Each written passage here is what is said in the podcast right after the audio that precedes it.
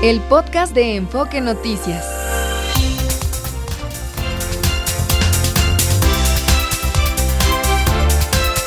Muy buenas tardes a todos. En este miércoles 7 de febrero les saludo con muchísimo gusto en esta segunda edición de Enfoque Noticias desde la Ciudad de México. Durante un ataque armado en Fresnillo, Zacatecas, fue asesinado Juan Carlos Pérez Guajardo, director de Desarrollo Social del municipio, que además es cuñado del senador Ricardo Monreal.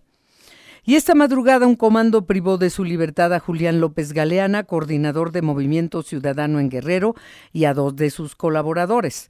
Los hechos ocurrieron en la autopista del Sol y de acuerdo con las primeras versiones fueron puestos en libertad después de que los delincuentes se percataron de que, oh, perdón, nos equivocamos, no eran las personas que buscaban.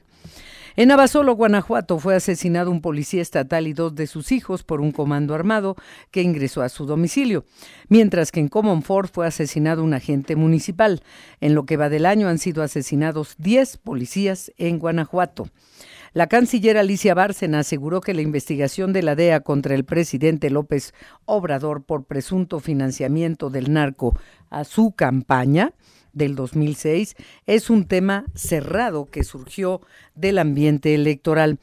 Y esto lo dijo tras la reunión eh, bilateral celebrada ayer entre México y Estados Unidos en Palacio Nacional para tratar temas de migración, fentanilo, tráfico de armas y cooperación para el desarrollo.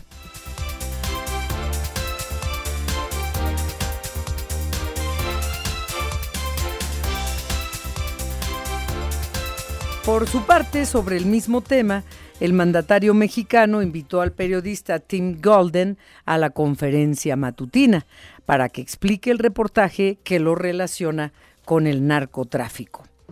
Este miércoles la Cámara de Diputados definirá la ruta legislativa a seguir para procesar el paquete de 20 iniciativas enviadas por el Ejecutivo Federal. La Comisión Nacional del Agua advirtió que las condiciones de sequía afectan al 60.45% del territorio nacional, siendo más severa en Sonora, Sinaloa y Durango. Hoy voy a conversar con el ingeniero José Luis Luege Tamargo. Em, él fue titular de la CONAGUA, de la Semarnat, de la Profepa, es ingeniero químico, pero eh, sabe mucho del tema, es un experto en el tema del agua y, bueno, pues será interesante escucharlo. Nosotros lo podemos escuchar y tomar nota. El tema es que donde no toman nota es donde se debe hacer.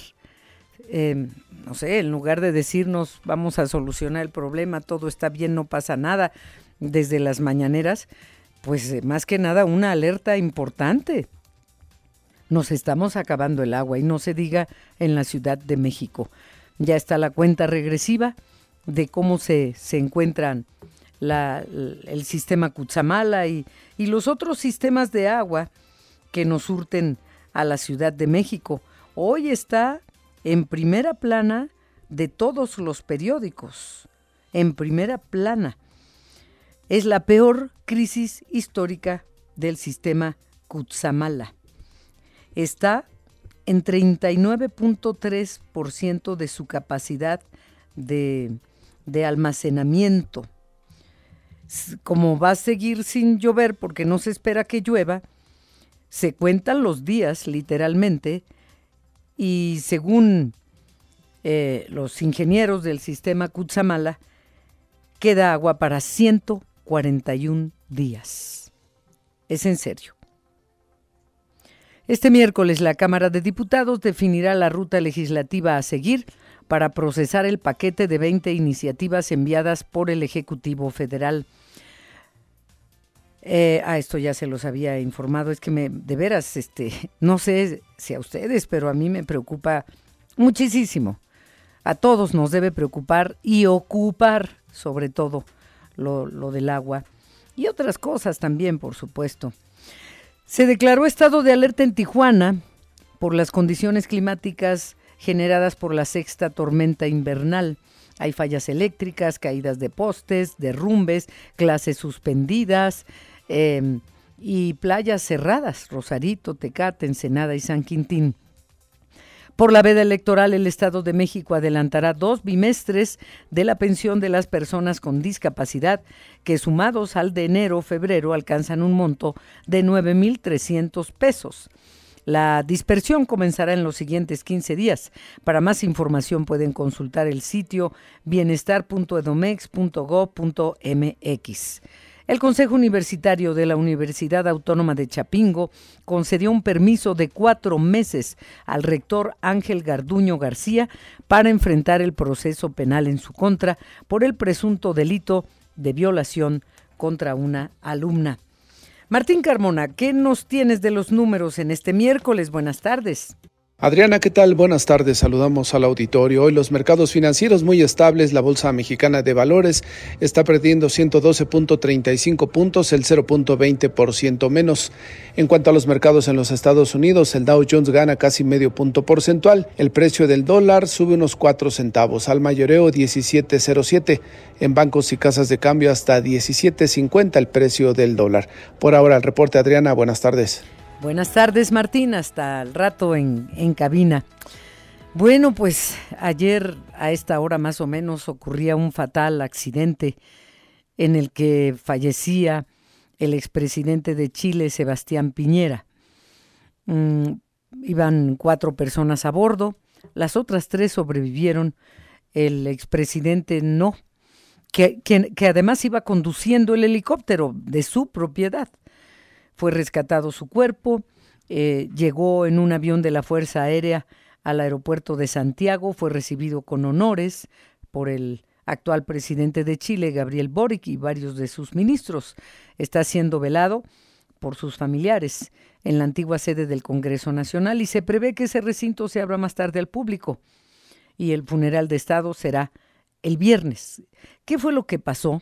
Bueno, lo que ya se concluye, por obvias razones, por parte de la Fiscalía chilena es que la causa del fallecimiento de Piñera fue asfixia por sumersión, mientras que continúa el peritaje del helicóptero y el interrogatorio a los tres sobrevivientes del accidente, que fueron la hermana del expresidente Magdalena Piñera, un empresario y amigo, Ignacio Guerrero, con su hijo. Ellos salieron nadando del helicóptero.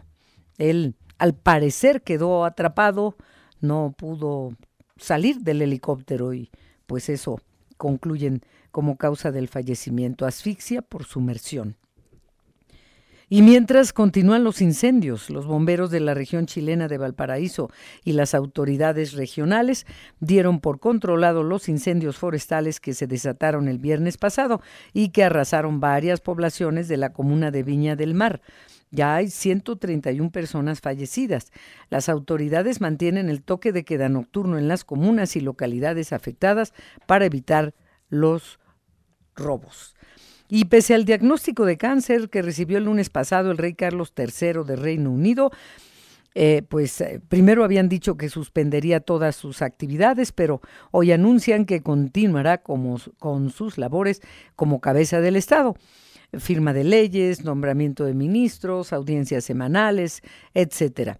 Eh, recibirá tratamiento el príncipe, el rey, perdón, y durante el tratamiento el príncipe de Gales, Guillermo, será el miembro principal que representará a la familia real en eventos sociales.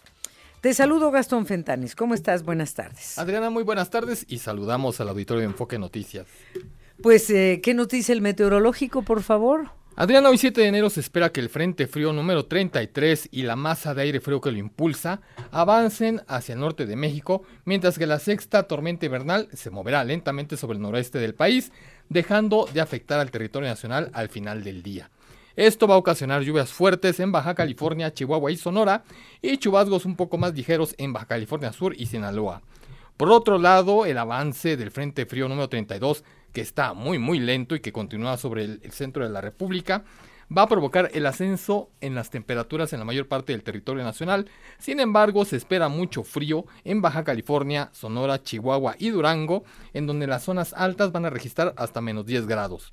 De igual forma, continúa el viento norte sobre el istmo y golfo de Tehuantepec, en donde habrá vientos de hasta 70 kilómetros por hora, en donde también se verán afectados los estados de Tamaulipas en su parte sur y todo el norte de Veracruz.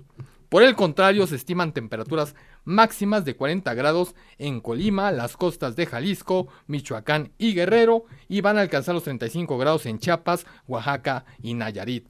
Para la Ciudad de México, Adriana se espera un día soleado, en donde las temperaturas van a llegar hasta los 26 grados. Sin embargo, ahorita en la Ciudad de México tenemos 17 grados, no va a llover y las mañanas se siguen esperando frías. Hoy tuvimos 6 grados y el pronóstico para mañana temprano va a ser también de 6 grados. 6 grados. Bueno, y nada de posibilidades de lluvia, al menos centro de hecho, el, del el país. Servicio Meteorológico Nacional anunciaba la, la, la, semana pasada que ya es oficial, no va a llover Seco en un ratito todo en el, el país. ambiente. Eh, mi ex es a Pérez Canedo. Eh, aparte de conversar con el ingeniero Luege Tamargo, vamos a seguir con el análisis de la propuesta del presidente para cambiar, eh, pues para rehacer la constitución de 1917, literalmente, por, por tantas propuestas que, que presentó hace dos días, pero una de ellas, una de las, bueno, todas son polémicas, pero pero una de ellas es eh, cambiar el régimen de pensiones.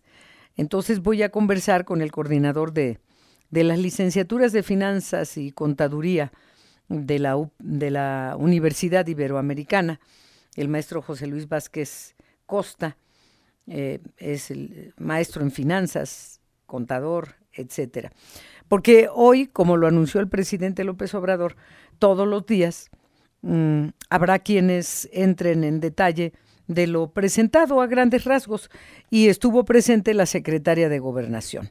Dijo que la reforma a pensiones se fondeará con fideicomisos del Poder Judicial, Tren Maya y órganos autónomos. Sí, esto nos llevó a varias preguntas.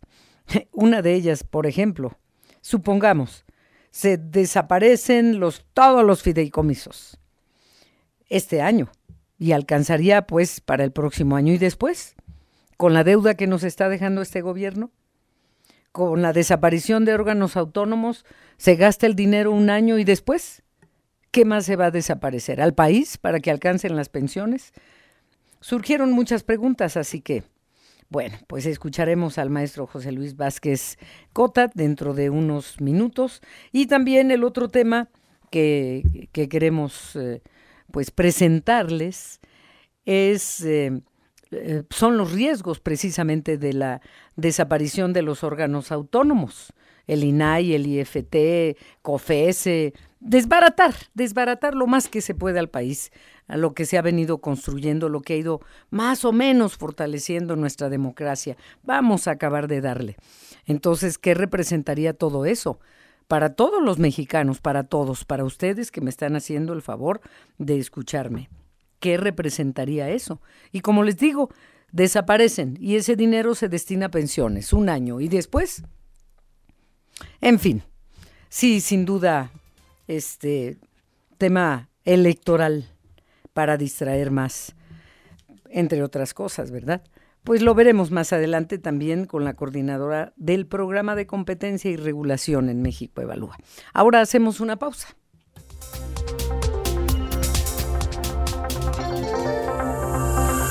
A ver, vamos a Zacatecas con Alonso Chávez, nuestro corresponsal, porque asesinaron al director de Desarrollo Social del municipio de Fresnillo, cuñado de Ricardo Monreal, donde el hermano de Ricardo Monreal es gobernador y otro hermano es alcalde.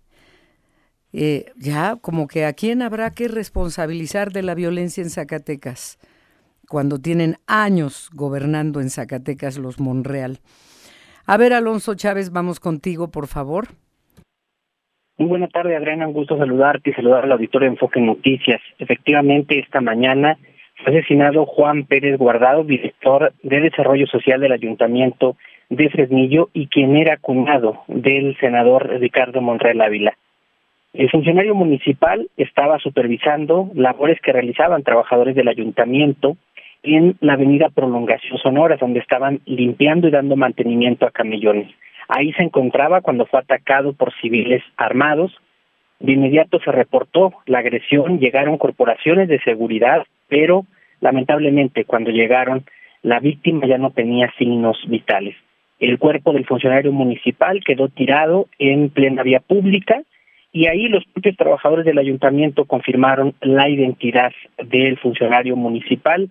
Más tarde, el secretario del gobierno de Zacatecas, Rodrigo Reyes Muguerza, confirmó que efectivamente se trataba de Juan Pérez Guardado, quien es director de Desarrollo Social, además líder, además cuñado de el senador Ricardo Monreal. Y como tú bien lo decías, Adriana Fresnillo es gobernado por uno de los Monreal, por Saúl Monreal, que por cierto está de licencia en el cargo, porque busca ser candidato al Senado por Morena, y pues Zacatecas gobernado por David Monreal. Además, Fresnillo sigue siendo la ciudad más insegura del país, de acuerdo a los últimos resultados de la encuesta de seguridad pública urbana que dio a conocer el INEGI, y a pesar de que el gobierno estatal dice ya ha declarado el 2024 como el año de la paz, presumiendo una disminución de los homicidios dolosos, pues continúa la violencia en Zacatecas y más en Fresnillo, porque el, entre domingo y lunes sumaron ocho homicidios dolosos en esta demarcación, Adriana. Entre domingo y lunes, ocho homicidios dolosos, más este que nos estás informando del director de Desarrollo Social de ahí de Fresnillo, eh, pues ya fue cuñado del, del exgobernador y bueno, pues ahí todos son, son lo mismo, ¿no? La familia Monreal y lo que se les ha ido acumulando a través de los años, no solamente en poder en Zacatecas, empoderada la familia Monreal, sino también en violencia en el estado que por tantos años han gobernado. Pues qué lamentable situación para los zacatecanos, Alonso Chávez. Gracias y buenas tardes. Muy buenas tardes, Adriana. Saludos al auditor Enfoque Noticias. Gracias, nuestro corresponsal en Zacatecas. Y nos vamos a Guerrero. Eh, el dirigente estatal de Movimiento Ciudadano, Julián López Galeana, y dos de sus colaboradores fueron interceptados por sujetos armados sobre la autopista del Sol. Los golpearon, eh, los maniataron y los aventaron a un basurero. ¿Y qué más pasó? Janet Castillo, buenas tardes. ¿Qué tal, Adriana Auditorio? Eh, efectivamente, el dirigente estatal de Movimiento Ciudadano, Julián López Galeana, junto con dos de sus colaboradores, fueron interceptados por un grupo armado. Esto ocurrió en lo que es la autopista del Sol en las primeras horas de este miércoles cuando se dirigían de la Ciudad de México y venían al puerto de Acapulco. Según los primeros reportes o el parte informativo de la policía estatal es que el dirigente eh, fue el único golpeado porque también iba con la dirigente de mujeres de ese mismo partido, de Yanira Uribe y otro de sus colaboradores. Eh, él fue golpeado, pero también los tres fueron maniatados y despojados de sus pertenencias. Después los fueron a tirar a, un basurero. Posteriormente, las víctimas, como pudieron, se desamarraron hasta llegar a donde se encontraba una camioneta de la Guardia Nacional que fue quien los trasladó hasta el puerto de Acapulco para después realizar su denuncia correspondiente. Hasta el momento la Fiscalía General de Guerrero no ha emitido ningún comunicado ni tampoco ha confirmado estos hechos, pero ya personal de prensa del dirigente estatal, Julián López, ya confirmó que estos hechos ocurrieron y que, bueno, él se encuentra golpeado.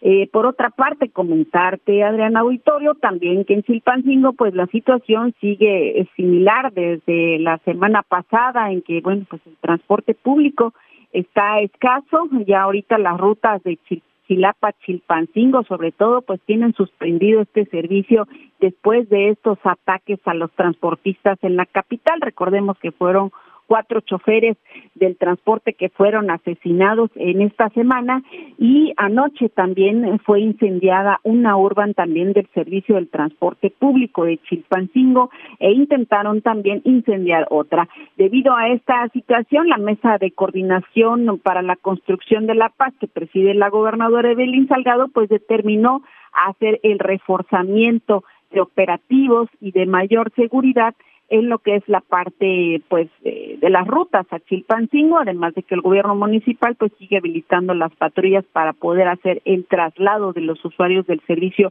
a las diferentes colonias de la capital Chilpancingo y pues así están las cosas en el estado de Guerrero, tampoco hubo clases hoy y eh, pues muchos de los negocios continúan cerrados aquí en la capital del estado. Bueno, noticias lamentables para no variar en Guerrero. Gracias, Janet Castillo. Buenas tardes. Buenas tardes. Buenas tardes. ¿Se acuerdan de la de la jueza o ex jueza Angélica Sánchez? Bueno, eh, pues dice que teme por su vida. ¿Qué está pasando en la situación de la ex jueza que fue detenida en México, trasladada allá, detenida allá? Eh, ¿Cuál es su situación ahora? Javier Laertes, te escuchamos desde Veracruz, por favor. Muy buena tarde, Adriana. Buena tarde al auditorio de Veracruz. Para Enfoque Noticias, los les informo que la ex jueza Angélica N., bueno, pues, este, fue imputada y esto, bueno, pues luego de que la señalan como presunta responsable de los delitos contra la fe pública y tráfico de influencia, estos cometidos en agravio, en agravio de la fe pública y el servicio público, esto respectivamente. En ese tenor, me cabe recordar que el día de ayer la ex jueza, quien además pues es eh, candidata al Senado por un movimiento ciudadano, eh, dijo que tenía, eh, pues más que por su vida, que vuelva nuevamente a ser eh, detenida, esto luego de que pues había eh, ya pues incluido incluídose en lo que es este proceso electoral. En ese entendido el día de ayer por más de cuatro horas tuvo pues esta sesión eh, donde bueno en el penal en la en el eh, en, el juzgado que se encuentra en Pacho Viejo eh, pues se le dictó ya medida cautelar donde tendrá forzosamente cada mes que ir a firmar, así como también no podrán eh, salir del país. Y bueno, esto de alguna u otra manera ella lo, lo, este, señala que se, de, se deriva del tema que tiene que ver con esta eh, candidatura. Sin embargo, la Fiscalía General del Estado eh, destacó que no tiene nada que ver con esa situación y que tiene que ver básicamente con este proceso penal 296 de Donal 2023 que se inició desde el año pasado y esto porque, bueno, presuntamente la jueza habría dejado en libertad a un presunto delincuente. En ese entendido, bueno, es que nuevamente se lleva a cabo estas acciones en contra de Angélica N., quien, bueno, en este momento ya tiene medidas cautelares y pues de acuerdo a la situación tendrá que resolverlas para poder pues continuar con este tema que tiene que ver con esta precandidatura al Senado. Habían auditorio sí. es la información en Veracruz hasta el momento. Muchas gracias. Buenas tardes, Javier Laertes. Buenas tardes. Vamos a la pausa con una imagen verdaderamente hermosa. Les invito a verla en mi X, en Aperes Canedo. O sea, la primera impresión es, ¡ay, qué ternura! es una foto ganadora de, del concurso de, fotografía del, del, Museo de Historia Natural de Londres, en Reino Unido. Es, eh, mejor asómense a verla, pero se las describo.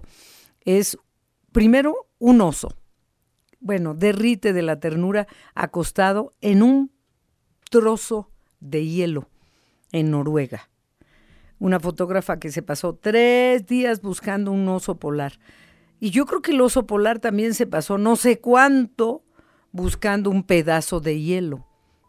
Porque aquí hay que tener presente que más allá de la ternura que esto nos pueda provocar, cuando digo yo me derrite, no, lo que se están derritiendo son los glaciares. La imagen derrite, pero es gravísimo, gravísimo. Es, un, es una imagen que más allá de la ternura nos refleja la realidad del planeta, los destrozos que seguimos causando en el planeta Tierra. De verdad no se la pierdan, está hermosa. En mi X, a Pérez Canedo. Eh, ¿Cómo se llama la fotógrafa Gastón Fentanes? La fotógrafa es una británica que se llama Nima Sarikan, de origen este, del Medio Oriente. Ella es una fotógrafa joven, amateur, y este concurso es anual sobre vida silvestre que organiza este Museo de Historia Natural año con año. Se manda una gran selección de fotos, toda la gente quiere participar. Se seleccionaron 25 fotografías finalistas y la gente votó por la que les resultaba la, mejor. Y evidentemente esta foto es un ejemplo de sincretismo. Realmente en una sola imagen ves la crisis que estamos viviendo, la ternura, la belleza y el apuro que tenemos que nos estamos echando este planeta, Adriana. Sí, sí, la verdad, este, derrite, como se derriten los glaciares y Sí, en serio, en serio. Pero, pero, pero no se la pierdan la imagen. Ya está publicada en tu X. Muchísimas gracias, Gastón Fentanes. Vamos a una pausa.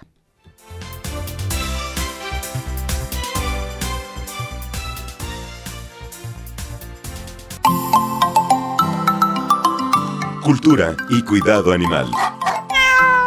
Con Rodrigo Estrella, en Enfoque Noticias que entró a cabina Estrella le compartía la imagen de la que les hablaba antes de la pausa, del oso eh, dormidito sobre un pedazo de hielo en medio de la nada por el derretimiento de los glaciares. Y quiero que les eh, comparta a ustedes la experiencia de cuando fue Rodrigo Estrella a la Patagonia. Te saludo, Rodrigo, buenas tardes. ¿Qué, encontraste allá? Muchas gracias, Adriana, Gastón, todo el equipo de Enfoque, todos los radioescuchas. Feliz miércoles. Pues cosas muy tristes, Adriana, porque ya la población de pingüinos, por ejemplo, no está disminuyendo. Claro que disminuye a causa del tráfico del humano, pero sobre todo disminuye porque los glaciares, los grandes glaciares, hay que imaginar que la reserva de agua dulce más grande del planeta la tiene Chile en sus glaciares. Y esto se está derritiendo y está cayendo al mar. Entonces la temperatura de los mares cambia y las corrientes marítimas eh, van modificándose, lo que hace que los peces, los cardúmenes de peces, estén más lejos de la costa, es decir, están en alta mar, y hay que recordar que los pingüinos son animales sumamente fieles, tienen una pareja de por vida, y cuando el macho se queda cuidando al huevo que lo pone entre sus patitas o a la cría, la hembra es la que va a cazar, la que va a traer la comida. Y cuando la hembra viaja, pues tiene que nadar mucho más distancia y muchas veces ya no regresa porque muere de cansancio. Y entonces no nada más fallece la hembra, sino fallece el macho y la cría por falta de alimentación porque no regresó la pareja y esto es sumamente preocupante. Hay lugares todavía donde hay conservación, que han hecho un gran esfuerzo, hay que reconocerlo, tanto el gobierno argentino como chileno, pero esto no es suficiente, porque conservan a los pingüinos que llegan ahí, pero la gran cantidad de pingüinos rey, de pingüinos de Magallanes, de diferentes especies de pingüinos, eh, está en alto riesgo y al extinguir esta especie pues es un problema en la cadena trófica y en muchos otros aspectos de los ecosistemas y pues bueno, son, son problemas que tenemos que solucionar de alguna forma y desde aquí podemos contribuir eh, con nuestra forma de consumo, con cuidar el agua, con eh, disminuir la huella de carbón que estamos dejando, con la cantidad de basura que tiramos. Eh, que generamos. Y que generamos. Porque podríamos generar menos basura. Ya se logró algo, como nos decías la semana pasada, eh, sin bolsas de plástico en los supermercados o las tiendas. Es algo, pero ya hay islas de basura en el Pacífico del tamaño del estado de Texas. Bueno, y, esta isla que está ahí en el Pacífico este, es un tema complicado porque ya los peces incluso que comemos, que compramos en el supermercado y en el mercado, ya traen micro, micropartículas de plástico y esto nos lo estamos ingiriendo, ¿no? Entonces, es un problema que tenemos que cambiar la forma en la que vivimos, ¿no? Y yo sé que es complicado, que a lo mejor es medio utópico, pero es una realidad. Y rápidamente les cuento, Adriana, ¿a quién le van en el Super Bowl, este gran evento del domingo? Yo a los 49. Qué bueno, yo también, pues, por, obvias razones. Pero dicen que no van a ganar. bueno, eso Pero quién sabe. Las apuestas van más a los 49. Pues sabían que la importancia de los animales en este tipo de eventos cada vez es más relevante. Hay más de 1100 K9s K9 se refieren al término anglosajón de canine, K9, eh, de ahí viene el K9, que son perros adiestrados para detección de explosivos y cualquier producto que ponga en riesgo la integridad de los asistentes, pero no nada más están en el estadio semanas antes, sino en los hoteles, en los aeropuertos, en diferentes lugares del país, resguardando a las personas. Y no son los únicos perros que existen. ¿Qué razas? Bueno, hay de diferentes razas. La, mayoría son pastores alemanes, pastores belgas y algunos labradores. Que esto no mm. significa que sean específicas las razas. Claro que es más fácil encontrar por sus eh, características y, comportamiento eh, eh, perros que puedan ser adiestrados, pero no necesariamente. Nosotros hemos demostrado aquí en México que perros que no son de raza pueden cumplir con esta función mientras tengan el tamaño y obviamente la inteligencia y pasen todas las pruebas. Y obviamente el adiestramiento profesional. Pero también ya la mascotización llega al estadio porque ya hay más de 100 asistentes que se han registrado con sus perros de alerta médica para poder asistir, es decir, una persona que tiene epilepsia, una persona que tiene alguna discapacidad que requiera y su vida dependa y su salud, su integridad de un perro entrenado, eh, va, eh, hace un preregistro, manda la documentación y se le da un lugar especial donde, bueno, si utiliza silla de ruedas, pues el lugar eh, es especial para la silla de ruedas. Y si no, el lugar es especial para que quepa su perrito. Y también se adecuan mm. espacios donde el perro puede ir al baño, tomar agua o tomar algún descanso. Entonces ya los animales... literalmente. Claro, wow.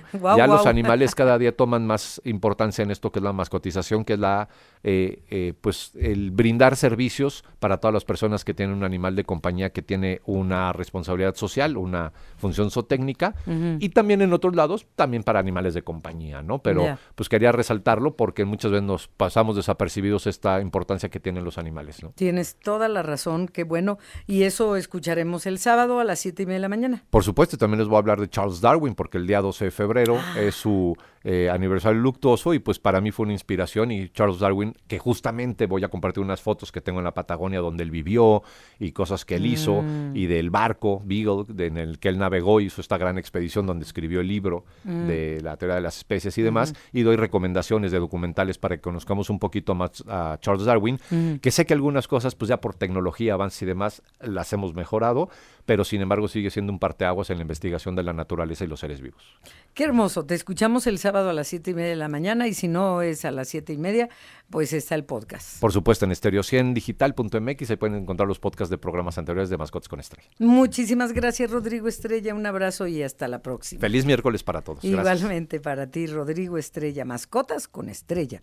Vamos con Sergio Perdomo, que declara la presidenta del INE, Guadalupe Tadei, sobre mm, eh, la fortaleza de ese instituto, porque hay temores, hay temores Mm, de que le falte cohesionarse al Instituto Nacional Electoral y venimos a, estamos cada día más cerca de este gran proceso electoral del próximo 2 de junio. Sergio Perdomo, vamos contigo, por favor. Sí, hola Adriana, un saludo a la audiencia. El día de hoy por la mañana el INE firmó con la Cámara de la Industria de la Radio y Televisión y el Consejo de la Comunicación un acuerdo tripartita para promover todas las etapas del proceso electoral. La presidenta del INE, Guadalupe Tadei, estuvo acompañada de consejeras electorales, entre ellas Norma Irene de la Cruz y Rita Bell. Aclaró que este órgano electoral cuenta con personal altamente calificado y rechazó tajante las versiones periodísticas que dieron por hecho que el programa de resultados preliminares, el PREP, puede sufrir una especie de fracaso. Habla la presidenta del INE. Por ahí salieron algunas notas ayer, desafortunadas, por cierto, e irresponsables, en donde se habla de que el PRE puede tener una especie de fracaso. Eh, creo que eso no es correcto, habría que ser muy responsables. Recibí el mismo día de ayer una misiva de todo el comité técnico del PREP en donde nos dice eh, que bueno, esa es una reunión privada, lamentan los asesores técnicos, los científicos, que esto haya trascendido, sin embargo, eh, tenemos la tranquilidad de que hay un acompañamiento certero, seguro, firme. Y bueno, además la presidenta del INE, Guadalupe Tadei Zavala, informó que todo está trabajando correctamente para que el domingo 2 de junio, después de las 8 de la noche, empiece a trabajar el programa de resultados preliminares, el PREP y los conteos rápidos y hacia las 10 de la noche tendremos ya una tendencia del ganador o la ganadora de la presidencia de la República. Esto dijo. Y estaremos dando los resultados ese mismo día primero a través del PREP, que después de las 8 de la noche inicia su proyección para la tranquilidad de toda la población y más adelante lo que tiene que ver con el conteo rápido que también está trabajándose. Firma de este acuerdo tripartita estuvo el presidente de la CIR, José Antonio García, y el presidente del Consejo de la Comunicación, Francisco Casanueva. Él reconoció la tarea del INE en tener ya un padrón electoral de más de 100 millones de personas y señaló que la radio y la televisión apoyarán de inmediato al INE en todo el proceso electoral y de entrada está en marcha ya la campaña Va fuerte para recoge tu nueva INE antes del 14 de marzo. Esto dijo. Primero, recoge tu nueva INE a lo largo de todo este mes los invitaremos a sumarse al recordatorio a que todos los que tramitamos una nueva credencial no la olvidemos y regresemos a recogerla en el módulo antes del 14 de marzo. También en febrero los invitamos a sumarse. Di que sí al INE y acepta ser funcionario de casilla. Es una labor muy importante. Reconocemos el arduo trabajo que realiza el INE para garantizar que cada casilla del país cuente con los funcionarios que requerimos. En apoyo a esto, desplegamos un esfuerzo nacional para impulsar a que todos digan que sí al INE y, acepten y aceptemos ser funcionarios de casilla. Adriana, ya me voy. El INE va a presentar esta noche a los partidos políticos el protocolo de seguridad para las candidaturas. De ello te informaré en otro espacio de Enfoque Noticias. ¿Es cuánto, Adriana? Es cuanto. Muchas gracias, Sergio Perdomo. Buenas tardes. Buenas tardes. Los deportes con Fernando Espinosa.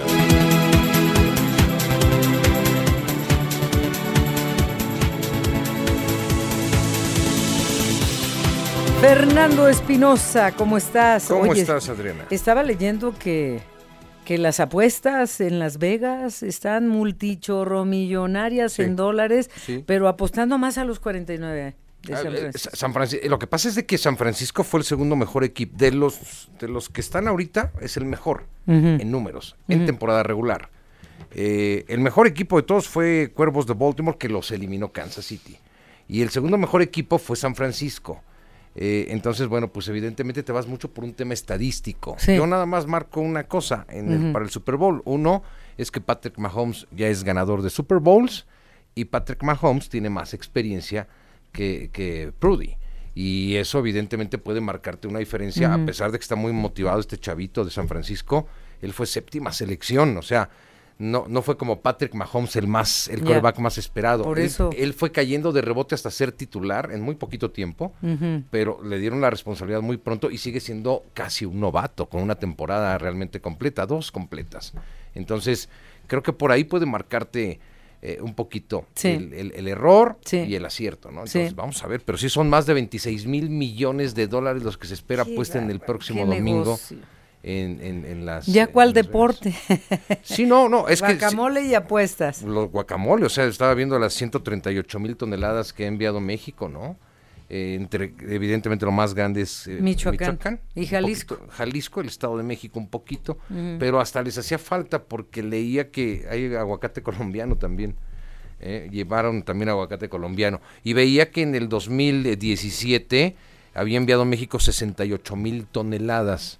2017, Adriana, ¿ve el tiempo que ha pasado? No es mucho y ahora son 138 mil toneladas que ha crecido, pues que evidentemente hay más gente. Por el guacamole. Y el gusto por el guacamole es, es real. Sí, es cierto. Porque ya, ya lo hicieron también ellos como, como muy abierto para todo el mundo, ¿no? Sin contar este también las bolsas de totopos. No, imagínate, eso, eso es hecho en México. Y las cervezas, en fin, bueno, ¿qué más hay en los deportes? Muchas gracias, gracias Adriana, buenas tardes. Eh, si fuera Emilio Lara, Emilio Lara, el defensor de eh, el América, ¿Saben para qué está Emilio Lara? Qué, qué, qué, vergüenza. Eh, pobre chavo, porque pues está exhibido, incluso ayer lo tiene que cambiar el técnico. Le ha entregado a Monterrey el gol del empate eh, en los últimos dos juegos. Le entregó ayer los dos goles al equipo de Real Estelí, con eso pierde el América, que no quita ninguna responsabilidad de los otros que estuvieron en el campo y que tenían que ser más eficaces. Hay una diferencia de más de 80 mil, de 80 millones de dólares entre Real Estelí y el América. ¿Y sabe que lo considera eh, Nicaragua y casi toda América Central como un resultado histórico? Claro, le ganó Estelí al campeón del fútbol mexicano, al América. Pero es todo culpa de Emilio Lara. Eh, Emilio Lara está como, está para jugar como en, el, no sé, probablemente en Zacatepec. ¿Y sabe por qué en Zacatepec? Porque ya no existe el Zacatepec esa es la realidad. Es un chavo que no ha podido madurar y eh, es el culpable de, este amargo momento. Puede ser campeón, puede ser campeón de campeones de CONCACAF el América, es campeón del fútbol mexicano, pero este mal momento, este amargo momento, no se lo quita absolutamente nadie. Bueno, vamos a escuchar, le parece a Quiñones que también mete el gol, pero falla, ¿eh? Falla Quiñones, fallaron todos, esa es la realidad.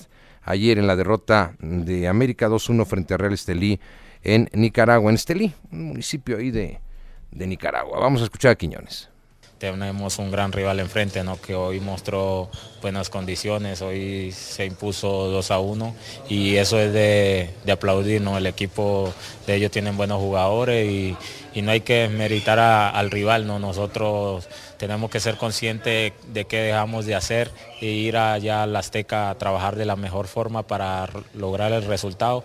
Y como te dije, el gol que logramos eh, a los últimos minutos fue muy importante porque la llave queda abierta, ¿no? Y ahorita lo que queda es ir a trabajar. Abierta, queda abierta si es real eso. Vamos a ver qué, qué es lo que viene. Bueno, la gran eh, final del fútbol americano de la NFL se juega este próximo domingo en Las Vegas, Nevada, Kansas City frente a San Francisco. Se ha hablado mucho de este tema, se va a hablar todavía mucho más. Travis Kelsey, Prudy, Mahomes, en fin, todas las grandes estrellas. ¿Quién va a ganar el Super Bowl? Yo te invito a que ingreses a caliente.mx en este momento, te registres, vas a recibir mil pesos de regalo. Y por ejemplo, si metes esos mil a que San Francisco gane este partido, podrías cobrar hasta mil ochocientos pesos. Si metes esos mil a que va a ganar Kansas City, podrías cobrar dos mil cien pesos. Es lo que decía Adrián al inicio. Está marcado como favorito el conjunto de San Francisco. ¿Sabe qué es fantástico de verdad? Osmar Olvera ha destacado nuevamente en el Campeonato Mundial de Deportes Acuáticos en Doha. Se está celebrando. Ha ganado hoy medalla de bronce, trampolín tres metros. Eh, medalla de bronce, o sea, queda en el podio. Y el sábado pasado se llevó la medalla de oro. Eh, tiene ya dos boletos, entonces México en esta disciplina para Juegos Olímpicos. Hay que recordar que la natación da lugar al país o clasifica el país, no es eh, meramente el, deportista, pero él lo ha conseguido y ayer lo hizo eh, Orozco y Agúndez, las mujeres consiguen plaza para México en sincronizados. Vamos a escuchar rapidísimo, si le parece, a Alejandra Orozco, quedan en cuarto lugar, pero clasifican a los Juegos Olímpicos y pues de alguna manera satisfechas, agridulce el resultado, claro que estábamos acariciando una vez más esa medalla. Eh, sabemos que todo puede pasar, que era una competencia difícil, todas tienen gran nivel, todas estamos muy parejas y los detalles hacen la diferencia, así que una plaza olímpica a, México, una plaza importante, eh, una plaza soñada, después de, lo que fue Tokio para nosotras. Seguimos en el proceso, seguimos en el trabajo y pues cada vez más cerca se siente, se siente París. Pues sí, y ya va a tener pasaporte a París. Ya platicamos de esto, Adriana, insisto, los clavados te da plaza para país. Podría cambiar el clavadista, que es la polémica que pasó en algún momento con Paola Espinosa. Son los deportes, gracias Adriana. Muchísimas gracias a ti. Hasta mañana. Y hasta mañana entonces. Buenas tardes. Buenas tardes, Fernando Espinosa. Eh, vamos a saludar a quien, por favor, Gastón Fentanes. Gracias por escucharnos, por su confianza y por comunicarse, que han estado viendo la imagen de ese oso hermoso, oso hermoso, eh, sobre un glaciar, eh, durmiendo, sobre un iceberg tomada por una fotógrafa amateur británica y ganadora del concurso de fotografía del Museo de Historia Natural de Londres en Reino Unido, está en mi X a Pérez Canedo. Pues Muchas gracias. Exactamente, ha, tenido mucho revuelo la foto, afortunadamente, y queremos agradecer por seguir nuestros contenidos a Isabel Abdalá, LRIA Servicios, Jesús Luis Raigosa, Leonardo, César Vasconcelos, Luz Mercedes Gómez, Sami, Patti Aburto, Edgar Gres, Carlos Escamilla, Ricardo Tinajero, Jesús, Sol Fugaz, Doctor Peter, Edu, Silencioso Político, Andrea Viedma, Alro Sánchez, Isabel Terrera y Lauris hasta el momento. Muchísimas gracias. Gracias, gracias a, a todos ustedes. Vamos a una pausa.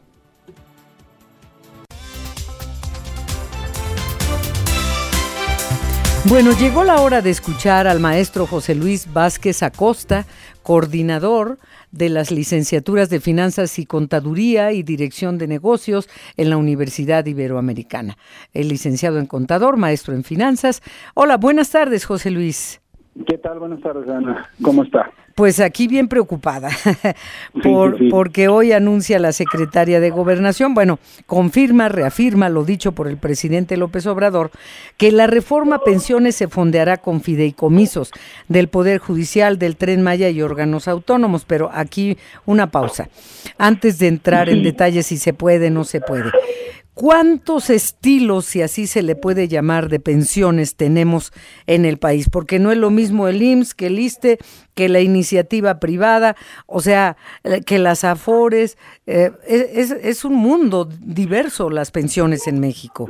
Sí, por supuesto. Mire, yo creo que tenemos que, dividir el, el, asunto de las pensiones básicamente en, en tres mundos diferentes.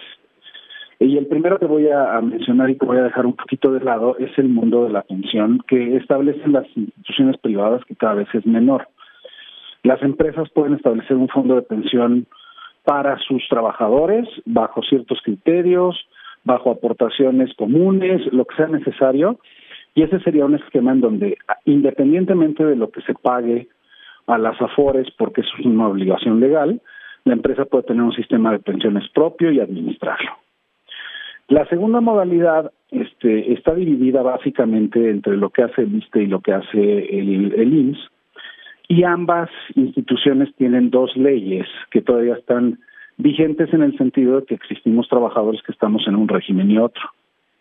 Básicamente, el régimen anterior, en el caso de eh, la ley del, del IMSS, que sería anterior a 97, que es la ley 73, somos aquellos trabajadores que tenemos pensión vitalicia. Es decir, que todavía podemos percibir después de la edad de jubilación una pensión durante el resto de nuestra vida y si tenemos, si estamos casados y morimos primero que nuestra esposa, pues nuestra esposa todavía percibirá un porcentaje de entre el 70 y el 70% de entre el 60 y el 70% de la pensión que nosotros percibíamos. Y este es un régimen vitalicio, repito.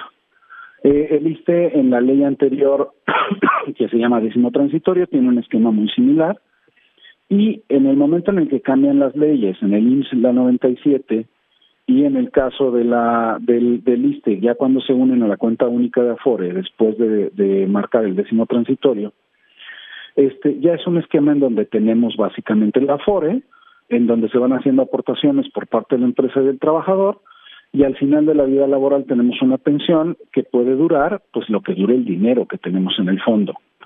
Y nosotros podemos decidir que la FORE nos lo entregue completamente o en su caso que se lo damos a una administradora de fondos para el retiro y nos van dando una especie de pensión hasta que se agote. Y cuando se agote, pues hay que hacer un trámite ahí medio complicadito para tener la pensión mínima garantizada que otorga el gobierno, que es de un salario mínimo al mes pero pues eso es lo que quedaría como pensión vitalicia. Una vez que se agota la FORA, ya no hay nada más que, que este apoyo este gubernamental de la pensión de un salario mínimo, bueno, y los programas sociales que de pronto tiene establecido el gobierno para los adultos mayores.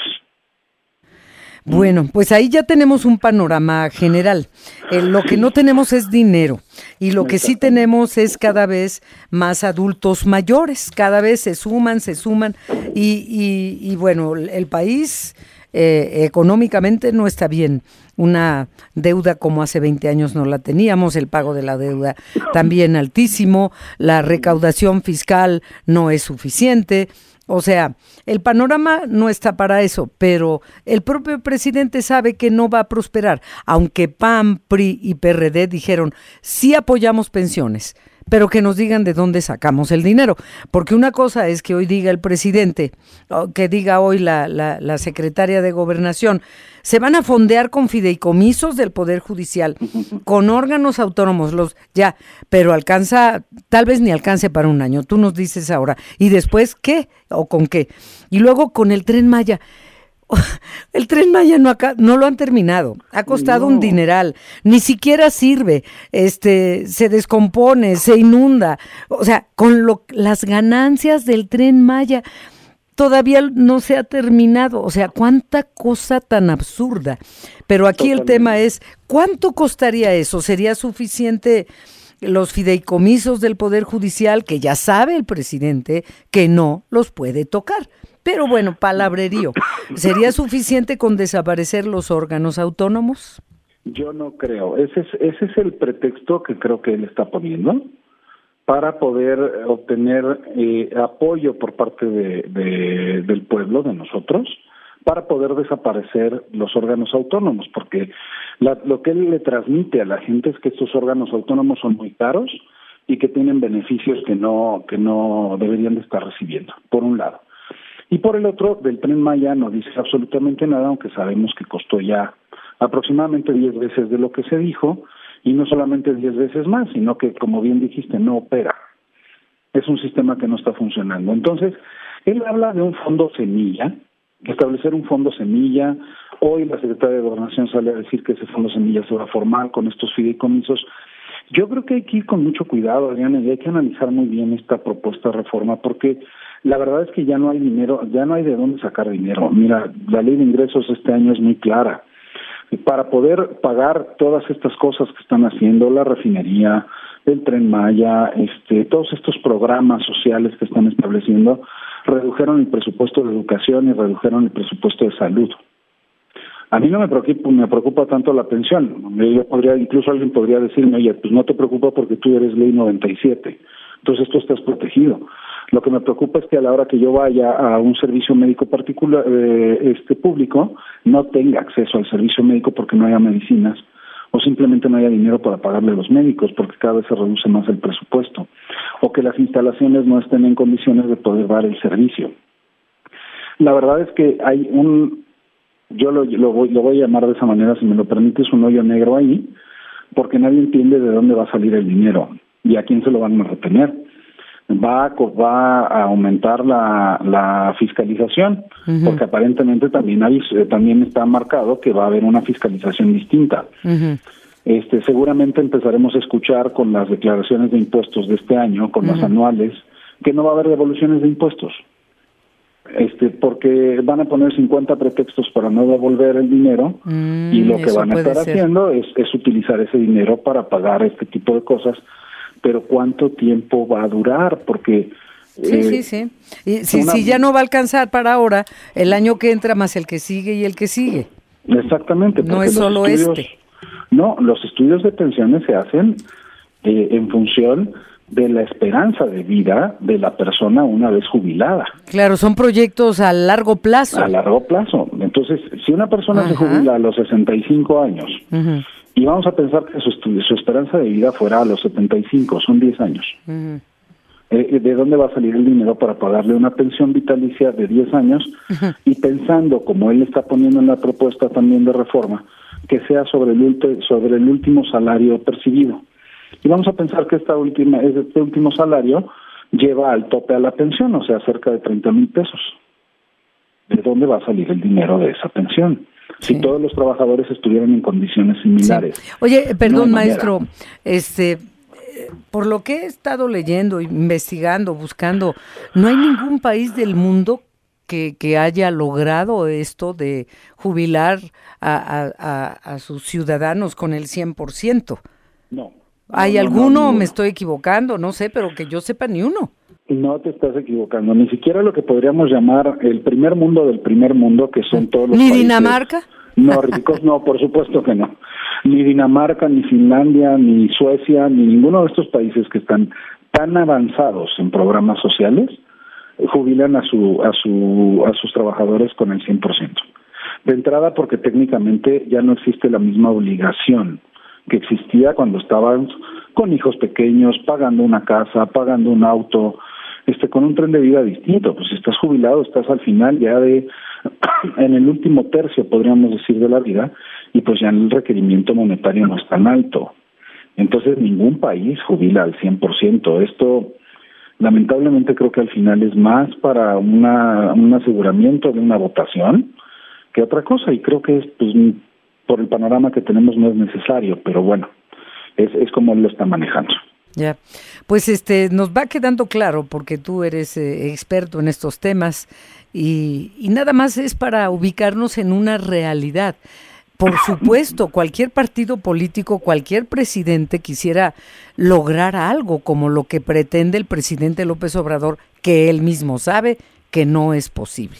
Punto. No, no hay dinero que alcance, los números, las cuentas no salen. Así de, de sencillo y de cierto. Pues muchas gracias, maestro José Luis Vázquez. No, al contrario, Adriana, muchas gracias a ti por el espacio. Gracias, no, buenas tardes. Buenas tardes. El podcast de Enfoque Noticias.